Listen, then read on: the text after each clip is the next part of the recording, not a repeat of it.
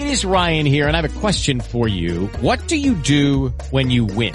Like, are you a fist pumper? a woohooer, a hand clapper, a high fiver. I kind of like the high five, but if you want to hone in on those winning moves, check out Chumba Casino. At ChumbaCasino.com, choose from hundreds of social casino style games for your chance to redeem serious cash prizes. There are new game releases weekly, plus free daily bonuses. So don't wait. Start having the most fun ever at ChumbaCasino.com. No purchase necessary. BGW. Void were prohibited by law. See terms and conditions. 18 plus. Diana Calderón, en hora 20 de Caracol Radio.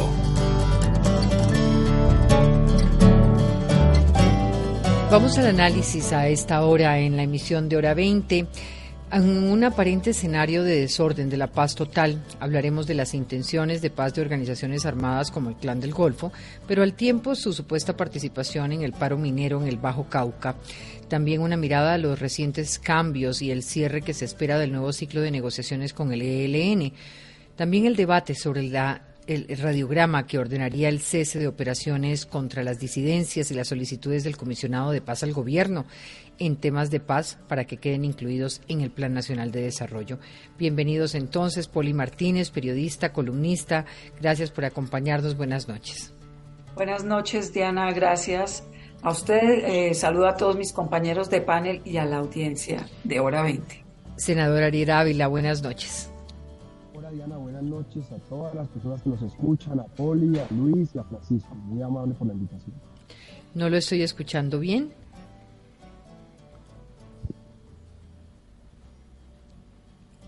Si tenemos un problema con ese sonido, vamos a solucionarlo. Luis Eduardo Celis, integrante de la Fundación Paz y Reconciliación. Buenas noches. Diana, buenas noches, gracias por la invitación a Hora 20, igualmente a Poli, al senador Ariel Ávila y a Francisco. Francisco Bernat es abogado penalista, profesor universitario, el conductor de Hora Judicial, de la otra hora. ¿Cómo le ha ido? Bueno, Diana, muy buenas noches. Muchísimas, muchísimas gracias por invitarme a este programa. Los extrañaba profundamente. Un saludo muy especial para todas las personas que nos oyen y es un honor estar aquí contigo, con Luis, con Poli, con Ariel. Nuevamente, de corazón, muchas gracias por tenerme acá. Todas las semanas volvemos a hacer el mismo recuento de los escenarios de violencia. El fin de semana pasado, siete muertos en Santander. En Argelia, Cauca, cerca de 800 estudiantes siguen sin poder ir al colegio por enfrentamientos entre ilegales. En el Bajo Cauca, 25 mil personas de 16 departamentos siguen confinadas en un paro minero en el que, según el gobernador de Antioquia, sería promovido por el, Clan del Golfo.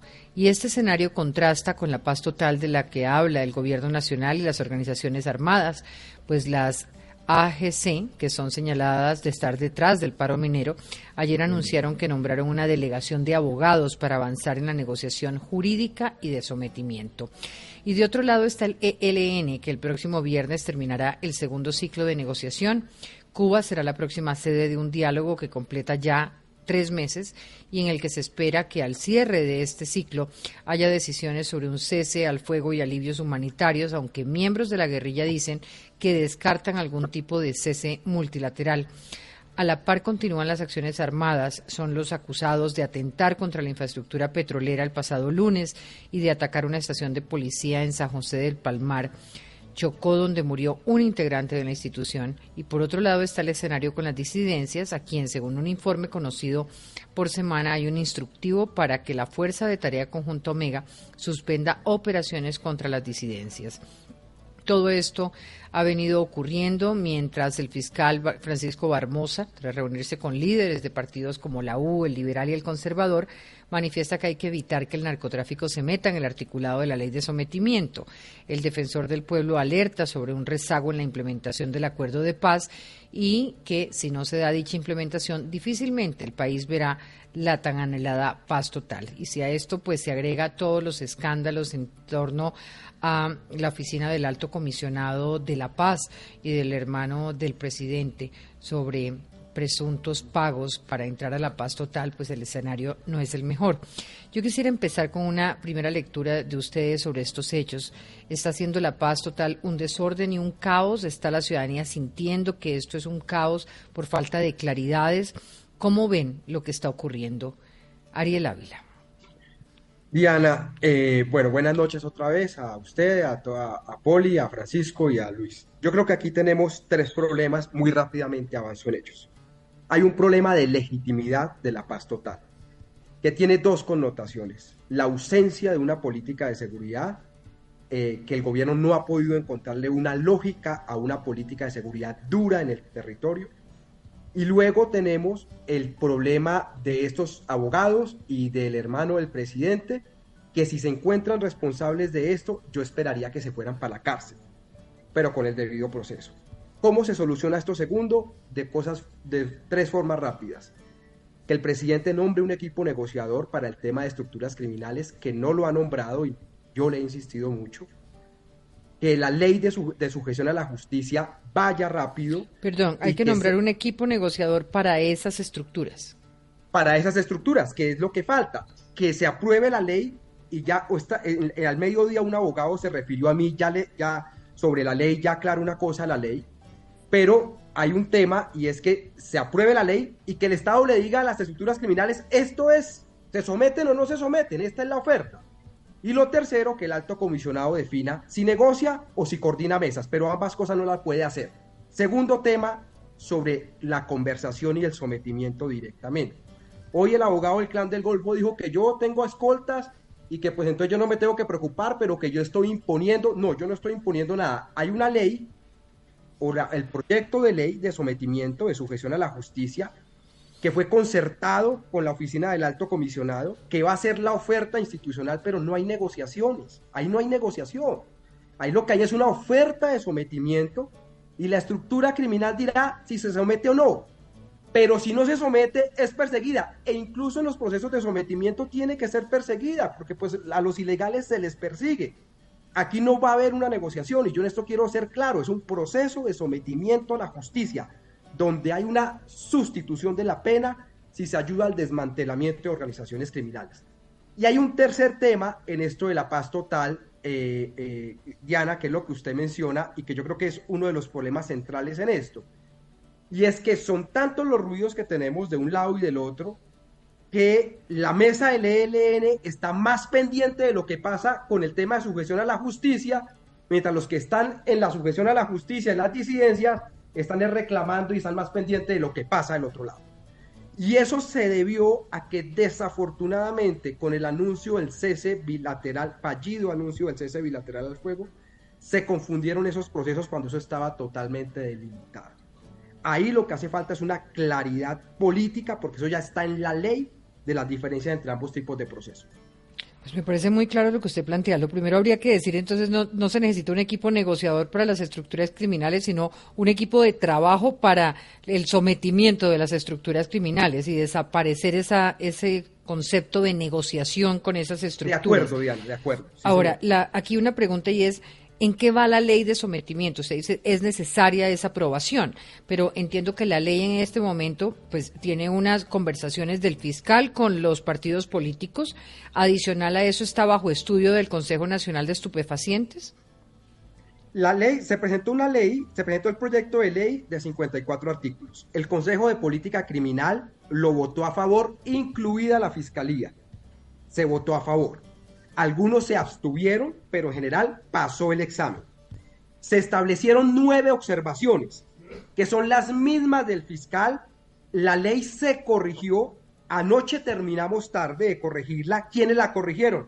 El equipo del senador Iván Cepeda, el equipo de Alirio Uribe, representante de la Cámara, mi equipo y todo el equipo del ministro, más la participación de la oficina del alto comisionado. Se incluyeron todos los comentarios del fiscal general de la Nación. Por eso es que el fiscal votó a favor en el Consejo de Política Criminal. Que hoy esté haciendo política, y perdóneme que lo diga así, diciendo con los partidos políticos es otra cosa, pero él lo votó a favor. Y se, y se acogieron los comentarios todos los nueve. ¿Qué sigue?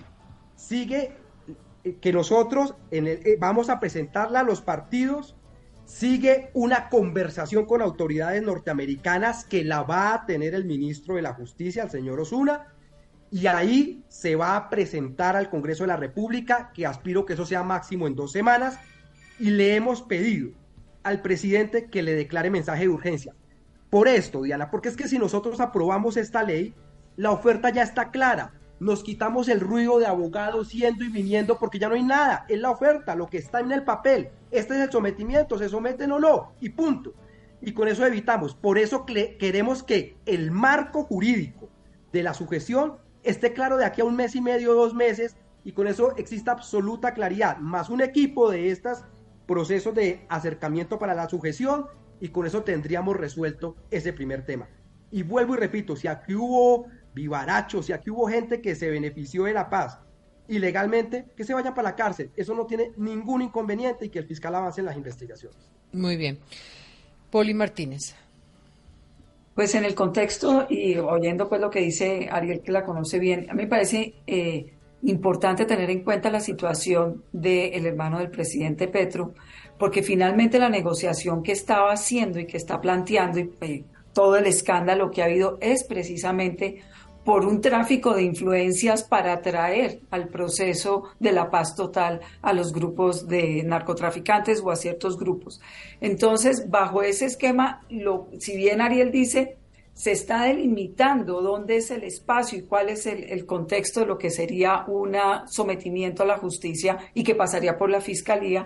En todo caso, las negociaciones han tenido esa zona gris o ilegal, no sé si ese podría ser el término, me, me, me corregirá el, doctor Barbosa, es, el Bernate, perdón, es cuál, dónde se trazan los límites y cómo todo ha ido confluyendo y es parte del proceso del conflicto que tiene en este momento el presidente con la paz total. Nadie sabe dónde termina, dónde se expresa cada uno, cuál es el lado del narcotráfico, cuáles son las disidencias y las reincidencias y eso creo que eh, marca uno de los principales eh, problemas con los que se enfrenta, ha perdido legitimidad y tenemos por el otro lado a un comisionado que está negociando, que está hablando, que en sus declaraciones tampoco logra mayor precisión, lo cual ha confundido eh, yo creo que a la ciudadanía. En general el país ha estado o ha aprendido a convivir con procesos de negociación de paz y en este momento el país se encuentra totalmente confundido. Es cuestionado por el propio senador Roy Barreras, como lo ha hablado en todos los medios. Distintos frentes se pronuncian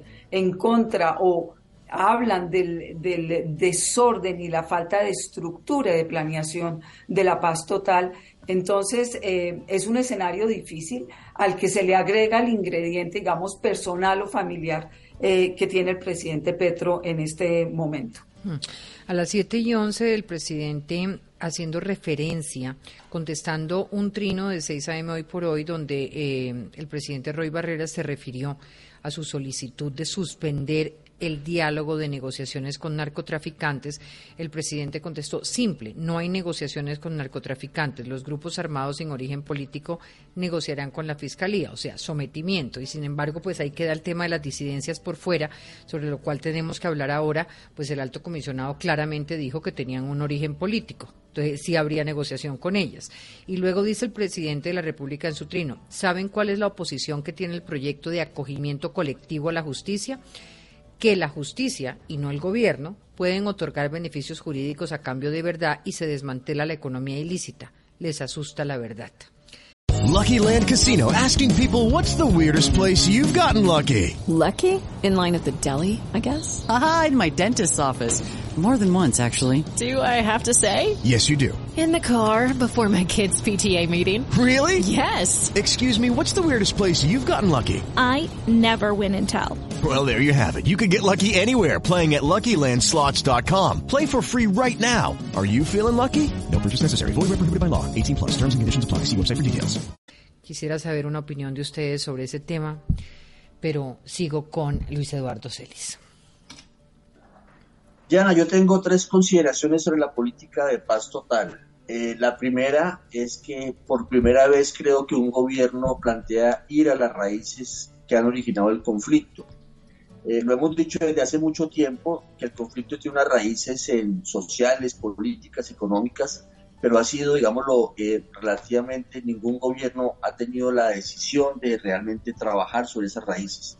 Yo creo que el, gobierno del presidente Gustavo Petro y el vicepresidenta Francia Márquez sí están trabajando en esa idea de que se requiere construir un orden de democracia, que la constitución del 91 sea vigente en esos territorios donde hoy eh, no, no, existe Estado de Derecho. O sea, realmente estamos hablando de fácilmente 250 municipios donde eh, organizaciones, llámense las viejas guerrillas o las mafias eh, herederas del, paramilitarismo, controlan esos territorios. Entonces yo creo que mi primera consideración es la política de paz total hay que enmarcarla en el reto de construir un Estado social y de derecho con un esfuerzo nacional y potenciando el esfuerzo de las comunidades locales. O sea, eso no es una tarea pequeña, es una tarea enorme en la que yo creo que lo que hay que eh, hacer es realmente un esfuerzo por mirar cuáles son los conflictos que están a la base de esas violencias en esos territorios.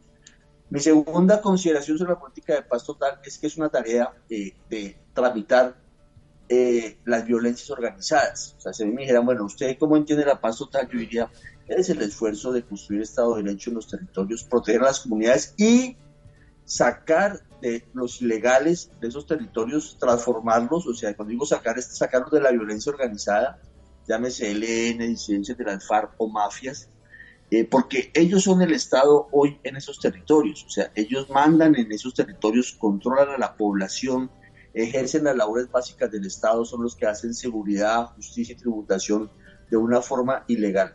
Y eso tiene dos vertientes, negociaciones políticas con el ELN, las estructuras de las FARC que no, que no entraron al acuerdo, o los que después del entrampamiento que, que, generó la Fiscalía de Néstor Humberto Martínez se salieron del acuerdo, eh, y todo ese eh, mundo de mafias herederas del viejo paramilitarismo. Y mi tercera consideración es, eh, esta no es una tarea fácil, sencilla, es una tarea enorme, y por supuesto que el presidente la lidera con el equipo del Alto Comisionado para la Paz, y ahí pueden haber mejoras, ahí pueden haber, yo comparto cuando Ariel dice que se requiere un equipo, los equipos negociadores formados, pero yo creo que en general el liderazgo del comisionado es un liderazgo importante, tenemos en marcha la, mesa con el ELN y ojalá se abra pronto las mesas con las FARC. Ahí yo creo que el, el, fiscal no está ayudando porque el fiscal, digamos, lo está jugando más un rol político que un rol, digamos, lo como le compete a él, que es facilitar la labor del gobierno para buscar negociaciones. Eh, y solamente dos ejemplos. El fiscal dice que no se puede hablar con la gente de las FARC que atentó contra el presidente Iván Duque pues el presidente Iván Duque tiene toda la dignidad que sea, pero estamos hablando con criminales que han hecho miles de actos, ¿cierto? No solamente el del atentado contra el presidente Iván Duque, que por supuesto es condenable, como son condenables todos los hechos, pero de eso se trata, de hablar con ilegales. Y la segunda consideración, por ejemplo, el fiscal eh, no, ha, no, ha, tramitado las órdenes de, de para, eh, facilitar que sus... Pero yo escuchándolo usted lo que usted quiere es un fiscal que le diga que sí a todo lo que el gobierno le pide y no cumpla su trabajo en la división de poderes natural y establezca pues que el tema de escarcelaciones, él tiene unos puntos allí donde tiene que pronunciarse. Y también eh, hizo, hizo unos comentarios, discúlpeme doctor Celis, eh, al, al, Consejo Nacional eh, de Estupefacientes que fueron asumidas. Y por el otro lado, pues eh, si usted usted puede calificar el ejercicio del fiscal como político, pero el ejercicio del fiscal no tiene por qué ser tampoco el que usted está pretendiendo que sea. No, yo, yo estoy criticando cuando el fiscal dice que no puede, que los miembros de las FARC que atentaron contra el presidente Iván Duque no pueden entrar a un proceso de negociación. Eso ya es meterse en la política, porque estamos hablando con criminales, ¿cierto? Que han cometido, estamos hablando con un ELN que mató al obispo de Arauca.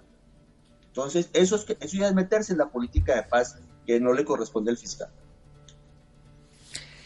No hay, no, no, cree usted que la falta de claridad un poco es la del mismo gobierno en el sentido de que todavía no sabemos cuál es el escenario de aproximación, por lo menos, a estas disidencias. Tenemos una posición del alto comisionado declarando estas disidencias eh, eh, que por su origen político, entonces entrarían en un proceso de negociación, no obstante lo que ha ocurrido. Por supuesto que hay que hablar con las disidencias, tanto las que no entraron al proceso de paz como las que se salieron del proceso de paz, porque los que se salieron, se salieron en el marco de un entrampamiento que lideró Néstor Humberto Martínez y así lo estableció la JEP. Entonces, en relación con las disidencias de las FARC, hay que hablar con las disidencias de las FARC y el fiscal debe facilitar la política de paz y no entorpecerla. Francisco Bernati. Bueno, yo creo que hay, hay, hay un punto que es bien importante que de alguna forma se lo había Ariel, y es que el debate es que es primero si primero es la ley y después el sometimiento, o si primero se habla con ellos y después se expide la ley. ¿Cuál sería mi temor? Y creo que Ariel eh, lo ha dejado muy claro, y, y Paul, y por supuesto, y Luis, y es lo siguiente, si el gobierno nacional tramita una ley y simplemente lo que dice Ariel, ok, esta es la oferta, tómela o déjela, en cualquier proceso de estos, pues la opción déjela debe ser una opción donde realmente sea desfavorable. Y eso tiene que ver mucho con lo que tú decías al comienzo, y es si realmente hoy hay una política de Estado de persecución en contra de este tipo de organizaciones criminales. Porque de lo contrario yo diría, mire, hoy en día estamos muy tranquilos, no quieren negociar con nosotros, no nos reconocen como un interlocutor válido, nos hacen una oferta, no tuvimos ninguna participación, la dejo y me voy, porque hay una experiencia en esto ya, eh, Ariel y por supuesto compañeros y audiencia, que es la ley 1908 en esa ley eh, tiene una política de eh, sometimiento y tenía beneficios específicos pensados en bandas criminales y demás, y simplemente no funcionó. Entonces, nunca se aplicó. Nadie se acogió porque simplemente la ilegalidad sigue siendo un mejor negocio que acogerse así sea a esas penas alternativas. Porque en últimas, las bandas criminales también saben leer estos fenómenos y lo decía Poli, ya estamos medio habituados a un proceso de negociación. Se trata de fortalecernos militarmente, de fortalecernos económicamente que en dos o tres años se volverá a dar el debate, como insisto, ya se está dando. Y segundo, pues el proceso en sí de, de, interlocución, de decir, mire, o se somete o no va, pues yo personalmente no lo encontraría atractivo. Y por supuesto que yo discrepo en el sentido de que el fiscal general, como quien hace la política criminal en Colombia, como quien tiene que responder por la persecución de los delitos y demás, pues hace bien en señalar que él no está de acuerdo con una determinada política que tiene que ver con su trabajo. Si le suspende las órdenes de captura, pues el fiscal general de la Nación y menos, pues el, actual fiscal general, el doctor Barbosa, si por algo eh, se ha destacado, entre otras, es porque tiene claro la función de la Fiscalía General de la Nación como parte de la rama judicial y obviamente que le asiste el interés para decir yo no estoy de acuerdo, expresando un punto de vista, que es un punto de vista más en una discusión, es un actor muy importante en nuestro país y entonces pues yo lo veo totalmente válido porque en últimas es a él al que le toca el día a día. Es muy fácil aquí hablar y decir, pero ya otra cosa es estar sentado en esa oficina. Hablemos del clan del Golfo, del cual el gobernador de Antioquia dice, sí, pero Ariel antes, una opinión que usted quería dar. No, no, Diana, una cosa muy rapidita. Eh, digamos, la metodología es importante. Eh, una posibilidad era acerquémonos, conversemos y después presentamos una ley. La posibilidad que escogimos es presentamos una ley, una ley generosa y las estructuras criminales deciden si se acogen o no mediante un mecanismo de conversación. Con los ruidos que hay sobre abogados y demás, el camino que queda es la ley, es la ley y después viene la conversación. Lo otro, digamos, de dejar que yo entiendo que a veces en lógica, el método uno puede decir, no, es mejor conversar y después hacer la ley. O sea, deja al Estado de Derecho muy vulnerable con todos los ruidos que hay. O sea, yo entiendo al doctor Francisco Bernate, lo entiendo, pero con los ruidos que hay, la, la solución es, presentemos la ley, aprobamos la ley, que es generosa. Aquí pues no vamos a hablar de la ley, pero por ejemplo, eh, de 6 a 8 años de cárcel más 4 de pena restaurativa supervisada. Eh, a cambio de desmantelar estructuras criminales. Yo me pregunto si en aras, en aras de la, de la transparencia frente a todos estos ruidos, eh, a una legitimidad que se, que se, se resquebraja cuando el discurso de la moralidad y de la ética pública están en cuestionamiento al interior del propio gobierno ah, eh, por investigaciones que apenas inician, ¿no sería benéfico que el gobierno volviera público cuáles han sido las reuniones, con quiénes se han dado, en qué lugares, como una especie de corte de cuentas de esas aproximaciones hechas hasta hoy, que incluyan, que incluyan hasta los voceros que han servido desde las cárceles para que la ciudadanía tenga por lo menos a hoy una claridad sobre hasta dónde se ha ido? Diana, de acuerdo. Yo creo que aquí hay que hacer un corte de cuentas y que hay que decirle al país con qué estructuras ha habido acercamientos, hasta dónde se ha avanzado. Porque hoy con el clan del Golfo dicen, creemos en la paz total y luego aparece un abogado hablando mal de mí diciendo que queremos imponer y dice que bajo esas condiciones no se somete. pareciera que no hay, entonces no, no está representando el clan del Golfo. Entonces, vuelvo y repito, el equipo de acercamientos, el corte de cuentas y la ley, y con eso nos vamos con niveles de blindajes bastante altos a este proceso de sujeción a la justicia. ¿Qué hay que hacerlo, Diana? Porque nosotros tenemos territorios muy afectados y, y, hacer sujeción a la justicia no significa rehusarse a utilizar la fuerza. La política de seguridad tiene que mejorar, tiene que ir a fondo y es un complemento de la sujeción a la justicia. ¿Cómo entiende uno lo del clan del Golfo? El gobernador de Antioquia dice que están detrás del paro minero del Bajo Cauca, alcaldes de la zona dicen que no es así, pero al mismo tiempo esa organización abre la puerta pues al sometimiento al designar abogados para iniciar la llamada negociación jurídica. Uno de los delegados, el penalista eh, Ricardo Giraldo, le dice al periódico El Tiempo que la ley de sometimiento tiene un articulado absurdo, eh, que no se mide la dimensión de nueve mil hombres de esta organización y que es una mala copia de la ley de sometimiento de 2018. O sea, al fin, ¿qué? ¿En qué estamos ahí?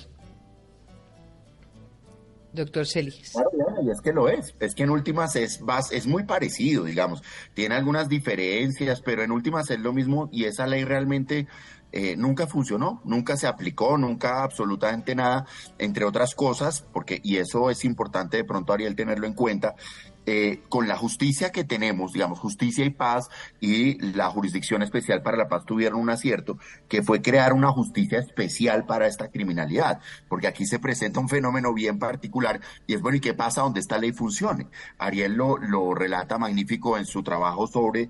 Eh, las bandas criminales, la delincuencia en Colombia, que es un libro magnífico, eh, nos, nos habla de la atomización, de la pluralidad de participantes, de la pluralidad de actores que participan. ¿Tú te imaginas, Diana, donde mañana se presenten a ese sometimiento tres mil hombres, cuatro mil hombres al mismo tiempo, como ya pasó en Villavicencio cuando se desmovilizó el ERPAC un 31 de diciembre y no había justicia que organizara eso y tocó pedirles el número de teléfono y los estamos llamando pues cuando, cuando, y es la hora en que no ha resuelto. Entonces, ahí hay una Judy was boring. Hello. Then Judy discovered ChumbaCasino.com. It's my little escape. Now Judy's the life of the party. Oh, baby, mama's bringing home the bacon. Whoa, take it easy, Judy. The Chumba life is for everybody. So go to ChumbaCasino.com and play over 100 casino-style games. Join today and play for free for your chance to redeem some serious prizes. ChumbaCasino.com. No purchase necessary. Void where prohibited by law. 18 plus terms and conditions apply. See website for details. Okay, round two. Name something that's not boring. A laundry? Ooh, a book club. Computer solitaire, huh? Ah, oh, sorry. We were looking for Chumba Casino. That's right. ChumbaCasino.com has over 100 casino-style games. Join today and play for free for your chance to redeem some serious prizes.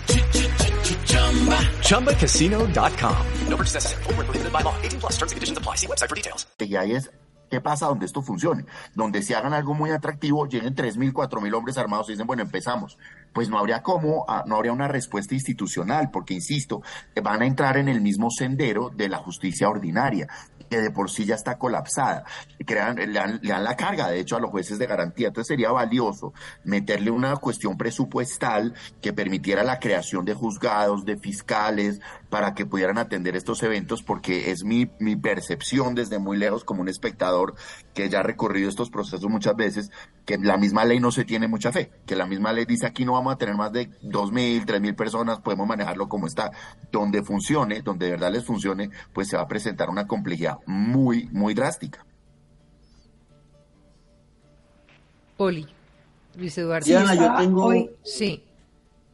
Sí, yo, yo, tengo unas consideraciones, perdón, Poli, eh, dale, dale. Eh, yo tengo unas consideraciones sobre este tema de, del clan del Golfo. Realmente yo creo que, eh, digámoslo, se requiere una ley que sea atractiva para estos criminales que han acumulado un poder importante. Yo creo que hoy, hoy la estructura con mayor presencia territorial, mayor capacidad para controlar comunidades y para controlar rentas del narcotráfico y de la minería y de fundamentalmente es el clan del Golfo, que es una red criminal. Entonces yo creo que la, la, ley que se requiere es una ley que sea atractiva para ellos. O sea, que realmente les diga, mire, es mejor venir a una legalidad pagando, pagando un, un precio de, de, cárcel, de reconocimiento, de reparación a las víctimas, de entrega de capitales, pero que sea atractiva para ellos. Y ahí ¿Qué, yo qué creo que lo hay tres haría, qué niveles. lo haría atractivo en su opinión? En mi opinión, yo creo que, es, eh, bueno, hay, como, hay que diferenciar entre los grandes jefes de ese clan, entre los mandos medios de ese clan y la tropa. Yo creo que ahí tiene que haber ofertas diferenciadas.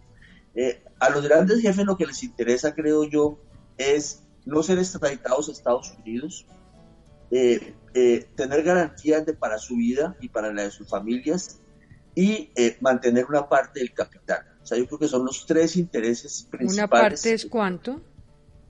Eso es, eso es, eso es motivo de negociación. Eh, no sé si el proyecto mantiene la idea de que un 6% de los capitales que ellos entreguen eh, puedan ser eh, eh, mantenerse en su en un patrimonio. O sea, eso sería parte de la negociación. Pero si la, si la ley no tiene eh, esos incentivos, ¿cierto?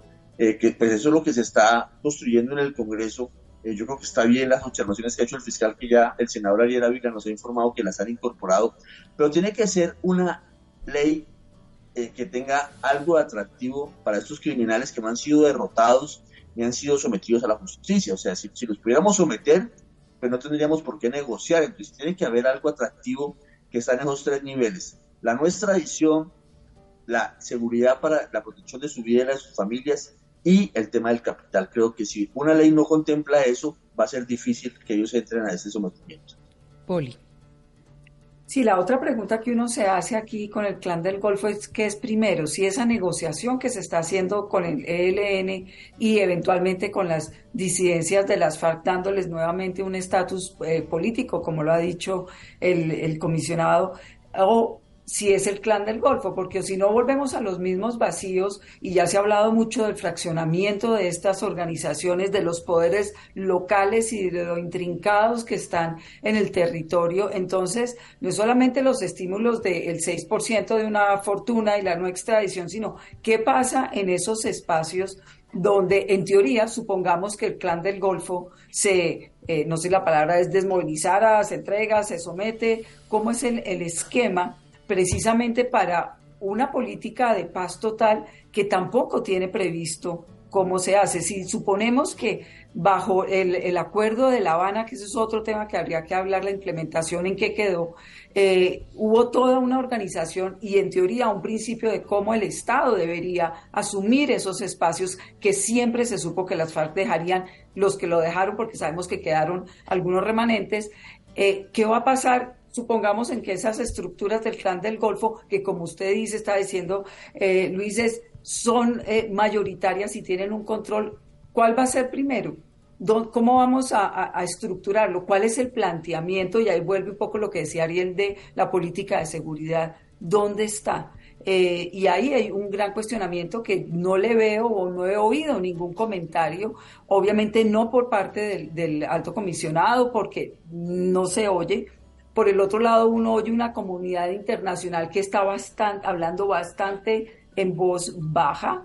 Eh, esto no es tampoco el gran respaldo al proceso, todo el mundo está como atento de cómo se está planteando. Entonces, a mí personalmente no me queda claro cuál va primero, si el uno o el otro, cuando se metieron en una negociación de paz total donde era todos al tiempo, todos juntos ya, y estamos viendo que eso no funciona, no va a funcionar y que finalmente pues hay que volver a la justicia ordinaria para... Vamos a hacer una pausa y ya vamos a LN, disidencias e implementación del acuerdo de paz.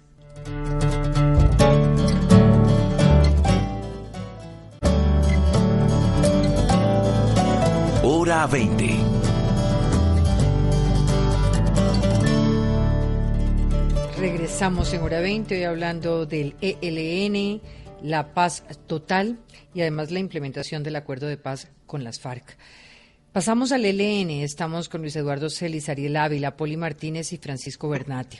Se termina el ciclo esta semana, el segundo ciclo, que ya eh, definió el próximo y donde continúa con el accionar armado.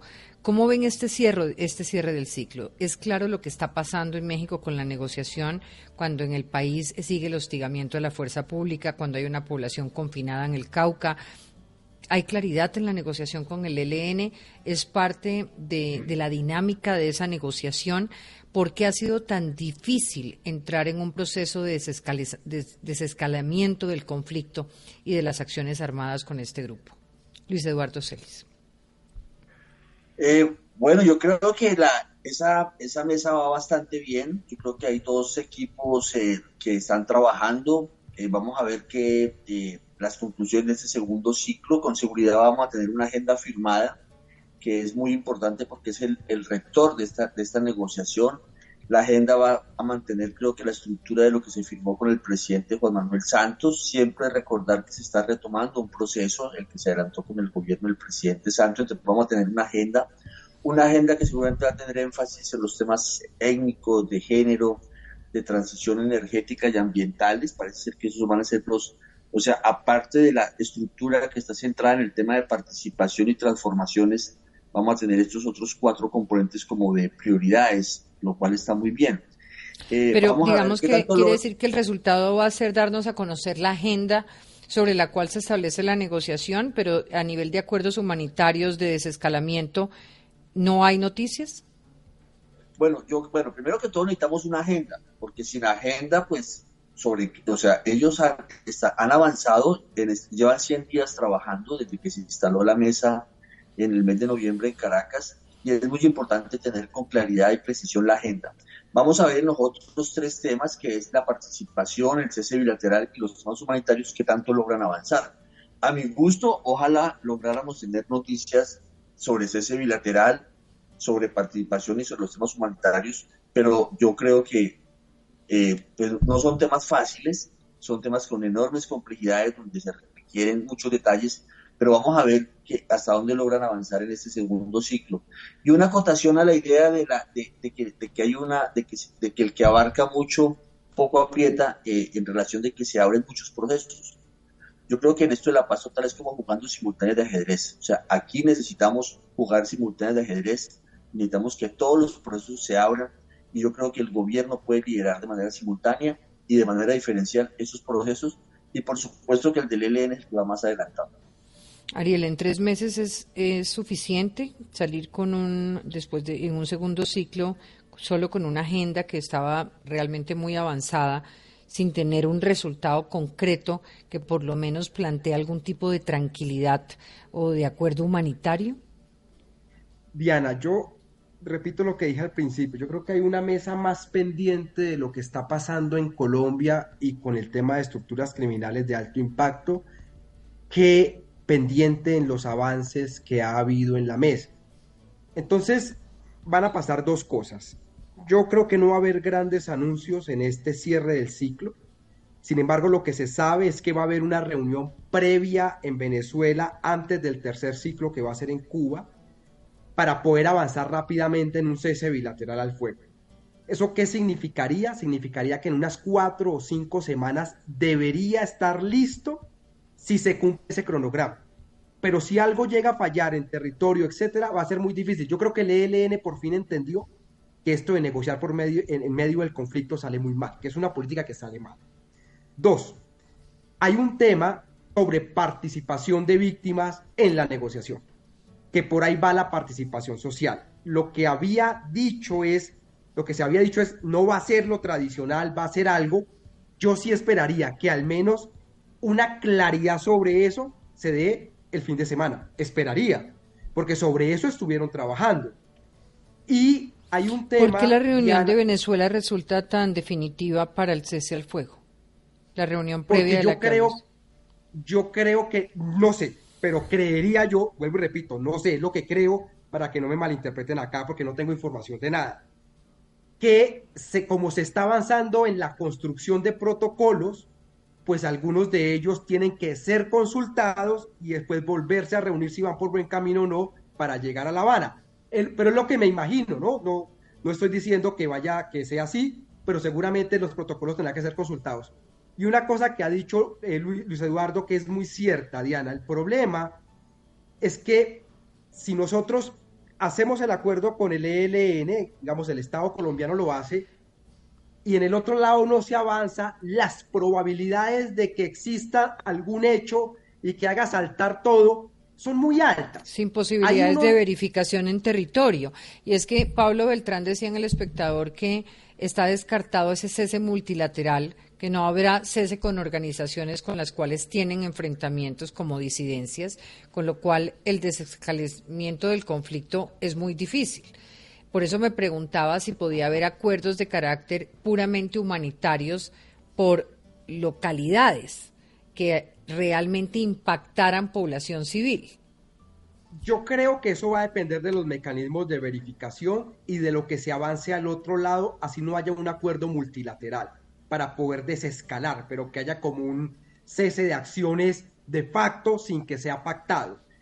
Pero eso va a depender de cómo avancen ambos procesos. Por eso ambos procesos, digamos, este estructuras criminales que es grande y son varias, y este ELN tienen que avanzar, porque si avanza uno más rápido que el otro, las probabilidades de que esto salte como polvorín son muy altas.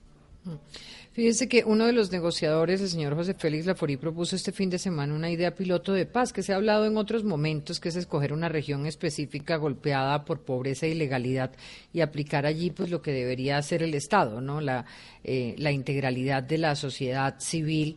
Eh, con los recursos y con los derechos garantizados, aumentar empleo, escolaridad. ¿Funcionaría un piloto de esto en una zona de afectación donde hay varias organizaciones armadas? ¿Podría darse un, un ejercicio de esos? ¿Es deseable que se dé así? Pues ojalá fuera así en todo lado, Diana. Yo tomo la palabra, ojalá se pudiera hacer, ojalá se dieran esas condiciones. Y por supuesto que bienvenida a esa propuesta, donde es una especie de piloto. Mm, ahora, en temas muy sofisticados, lo llaman un sandbox, que son como espacios de experimentación en ese lenguaje sofisticado que se usa hoy en día, y ojalá se pudiera hacer. Pero mira lo, lo, lo importante de lo que han dicho mis compañeros y es la codependencia de los dos procesos, con una complejidad que le hablábamos en la primera parte, y es que hablamos en un caso de una negociación y en el otro de un sometimiento. Entonces, en un caso se va a hacer una ley para que las personas decidan si se acogen o no. En el otro caso sí se va a negociar, pero ambos procesos, como lo dicen eh, Luis y Ariel, que son verdaderos expertos en, estas temáticas, pues están eh, eh, en dependencia correlativa, con un problema adicional. Y es que en el evento en que, por ejemplo, avance la negociación con el ELN, pero definitivamente no haya sometimiento de las bandas criminales, lo que tú dices, la población civil realmente no va a sentir que hay un cambio, que hay un, escenario ya no de paz total, sino de paz parcial, en el sentido de que, bueno, se desmovilizó el ELN, pero seguimos en las dinámicas del conflicto, que es un poco lo que yo creo que los colombianos sentimos hoy en día cuando nos preguntamos, bueno, ¿Qué pasó con el proceso de las FARC? ¿Dónde está esa implementación? Pues es que cuando miraba este tema del piloto propuesto por el doctor Laforí, pues pensaba, pues no es sino que funcione un PEDET, ahí está el piloto, con lo cual es un tema de la implementación. San José Ralito tenía un poco esa misma filosofía en su momento. Eh, en el caso de las disidencias y el instructivo que ordenaría a la Fuerza de Tarea Conjunto Omega suspender operaciones contra esas organizaciones, es normal que esto ocurra cuando se, está con una situación como la que tenemos. ¿No debería sorprender este tipo de, directrices? O sí, el ministro Velázquez decía que em, parecía no haber unidad en esas disidencias. ¿Qué garantiza entonces esa intención de paz en organizaciones donde no la hay? O sea, ¿cómo, cómo se puede poner en evidencia cuándo hay realmente, cuándo está funcionando el protocolo con ellas o no. Diana, yo quiero tomar la palabra en eso. Mire, el método utilizado de anunciar un cese bilateral antes de firmar los protocolos, en su momento usted me entrevistó y yo dije, eso es una cosa diferente y rara y puede salir mal, pues está saliendo mal. Es decir, la única forma de que uno le pida a la fuerza pública colombiana cese actividades ofensivas es bajo el marco de un cese bilateral que requiere protocolos verificables con equipos verificables. Si no, no se puede parar. Ah, que es que en el marco de los acercamientos o negociaciones del estatus que le quiera dar el, gobierno, eh, los mandos se, se necesitan reunir. Usted puede cesar operaciones por horas en determinadas zonas para que los saquen y luego los vuelvan a entrar. Pero cesar acciones ofensivas de forma sostenida sin protocolos, eso me parece un gravísimo error. Luis Eduardo Celis. Bueno, yo eh, no estoy de acuerdo con los pilotos. Yo, para, tomar ese punto para arrancar, yo creo que el piloto debe ser las, todas las zonas de violencia, esos 250 municipios es donde se debe aplicar este esfuerzo del gobierno, donde, insisto, no es solamente la negociación con los ilegales. Por ejemplo, y en eso el señor Lafori tiene razón, si en esos 250 municipios hacemos un esfuerzo importante por mejorar la educación, por formar los maestros, por darle oportunidad a los jóvenes, estamos avanzando en las raíces del conflicto para mencionar solo un caso. Entonces yo creo que, y esto yo creo que sería bueno, Diana, que tú eh, eh, invitaras a un programa eh, a personas a ver en el plan de desarrollo cómo están los municipios que tienen más necesidades, y creo que hay una apuesta muy importante en el plan de desarrollo por construir Estado de Derecho en esos 250 municipios que requieren economía legal, desarrollo rural, ordenamiento del territorio, para que no nos pasen cosas como las de la semana pasada en San Vicente del Caguán.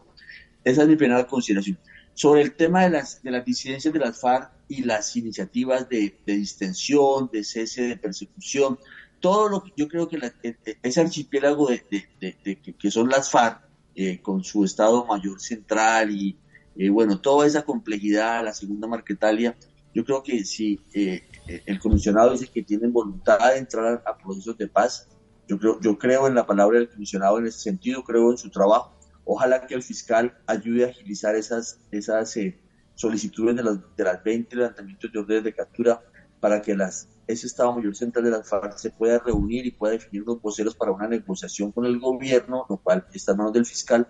Insisto en que lo, se extralimitan sus funciones porque no le corresponde digámoslo, calificar si esos son delincuentes que con unos sí, con otros no. Yo creo que hay que tener iniciativa y si, y si, y si, el, y si el comisionado y el gobierno ve que hay en algunos sitios voluntad y se requiere distensión de parte de la fuerza pública, pues hay que hacerlo. Yo creo que la fuerza pública está haciendo una labor importante, creo que el gobierno está liderando la fuerza pública, no son tareas fáciles, son tareas de enorme complejidad, donde siempre hay que insistir en que los temas no son solamente de policía o de ejército, sí se requiere seguridad, pero también se requiere ordenar democráticamente esos territorios para que esas comunidades tengan oportunidades y hagan las tareas eh, que no se han hecho, que tienen que ver, en parte están en los PD que tú mencionas, Diana, pero hay muchas otras tareas en esos territorios que hay que hacer. Pasemos a un tema que parecería ser central, eh, debería ser central, y es precisamente la implementación del acuerdo de paz con la guerrilla de las FARC. Eh, la Defensoría asegura que hay un rezago en la implementación, una, especie de relenta, de, de, volverse lento todo esto en puntos como los de la reforma rural integral y en la financiación de puntos como la situación de cultivos ilícitos. ¿Qué está pasando con la ruta de la implementación? Qué pasa, eh, eh, por qué hay un descuido en esa ruta.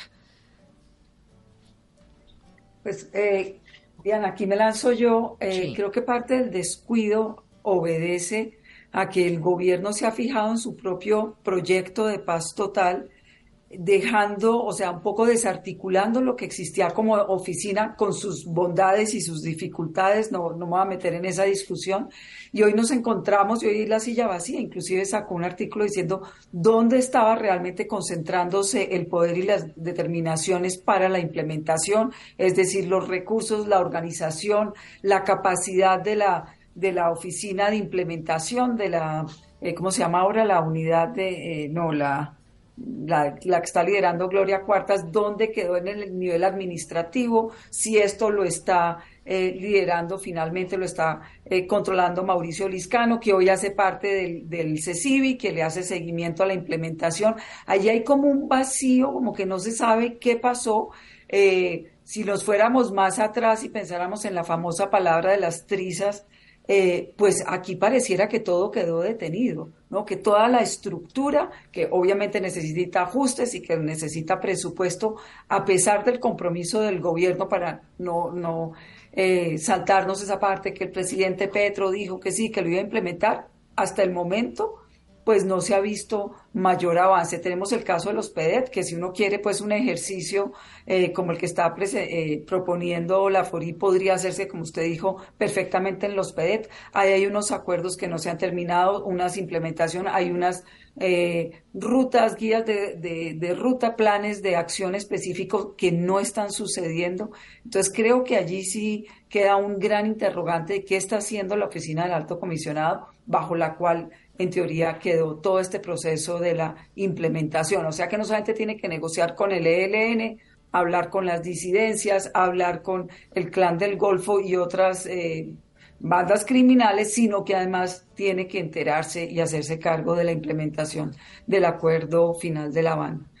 Es un cuestionamiento, no se sabe mayor cosa. Ariel.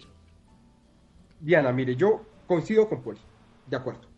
Aquí hubo una demora en los nombramientos, casi llegaron fue hasta diciembre y enero, como Alejandra Miller en la Agencia Nacional de Reincorporación. Luego hubo una desarticulación. Yo creo que el plan de desarrollo corrige varias de esas cosas y yo tengo esperanza en que esto se dé, pero tengo preocupación en dos sentidos. Y yo aquí, miembro de la coalición de gobierno, le llamo la atención al gobierno. La Agencia de Renovación Territorial la quieren mandar al Ministerio de la Igualdad eso sería un golpe demoledor para el proceso de paz y la implementación en los planes de desarrollo con enfoque territorial. Si quieren fortalecer el Ministerio de la Igualdad, manden el DPS, que es lo lógico que esté allá. Pero lo que no pueden hacer es desbaratar la implementación del acuerdo de paz. Y lo segundo, que tengo la preocupación, y es sobre los mecanismos de financiación que van a estar para los planes de desarrollo con enfoque territorial. Porque está claro que no le ponen techo, como en su momento los puso Iván Duque, que un techo y con eso comenzó a jugar y al final no hizo nada. Pero hay otros 10.000 proyectos que uno piensa que apuntan a lo mismo, pero no sabe si sí apuntan a lo mismo. Ejemplo, el plan 500 de 500 kilómetros de vías por departamento, priorizando los municipios con turismo, con el tema de vocación agropecuaria y todo en el marco de la paz. Entonces esa es la misma plata que va a ir a los PEDEPs o los PEDEPs van a tener una adicional. Es como la... Entonces ahí falta una, una clarificación porque lo que se puede llevar entonces es que a que se creen nichos, eh, clúster de producción de lo que sea y se abandone otros territorios que sí lo necesitan mucho y desfinanciando un tema. Entonces, hubo un problema, yo tengo mucha esperanza en el plan de desarrollo, pero tengo estas dos Pero ahí, ahí le iba a decir porque es que no entiende uno qué, qué es lo que está ocurriendo. Eh, hoy revelamos a mediodía esa carta en la que el alto comisionado Danilo Rueda le solicita al Ministerio del Interior que se incluyan 11 artículos en el plan de desarrollo relacionados con renta básica para las FARC, Fondo de, Víctimas para Bienes Entregados por las FARC, reconversión productiva en lo relacionado con el PINIS, mecanismo de acompañamiento para militares activos y retirados que estén en la JEP, así como destinación de recursos y renta básica del 90% de un salario mínimo. O sea, ¿hacia dónde va todo esto? ¿Tiene que ver con la implementación del acuerdo o está anticipándose a negociaciones posteriores? Yo creo que pasan dos cosas. Un lado, lo que dice Poli, y es que eh, aquí, como la oficina del alto comisionado está como con tres cosas a la vez, esto se demoró, pero esto debe haber sido incluido desde antes en el plan de desarrollo. Y por otro lado, preparando la institucionalidad para lo que se viene. Yo le digo una cosa, Diana, si no se reforma la Agencia Nacional de Reincorporación, no va a haber reincorporación en paz total, se tiene que reformar para recibir el otro mundo de gente. Ahí yo noto la desarticulación. Entonces, yo tengo las mismas preocupaciones y es nosotros hay un tema de financiación que no es claro porque no se sabe qué territorio se va a priorizar y hay un tema de la institucionalidad del acuerdo de paz que yo vuelvo y repito, Diana, a mí lo de la ART, la Agencia de, de Renovación Territorial, para que nos entienda la gente que nos escucha, eso me parece una aberración mandándolo al Ministerio de la Igualdad. Pues delicado, muy delicado el tema de la implementación. Continuaremos sobre eso en próximos programas. Gracias a ustedes por estar en Hora 20.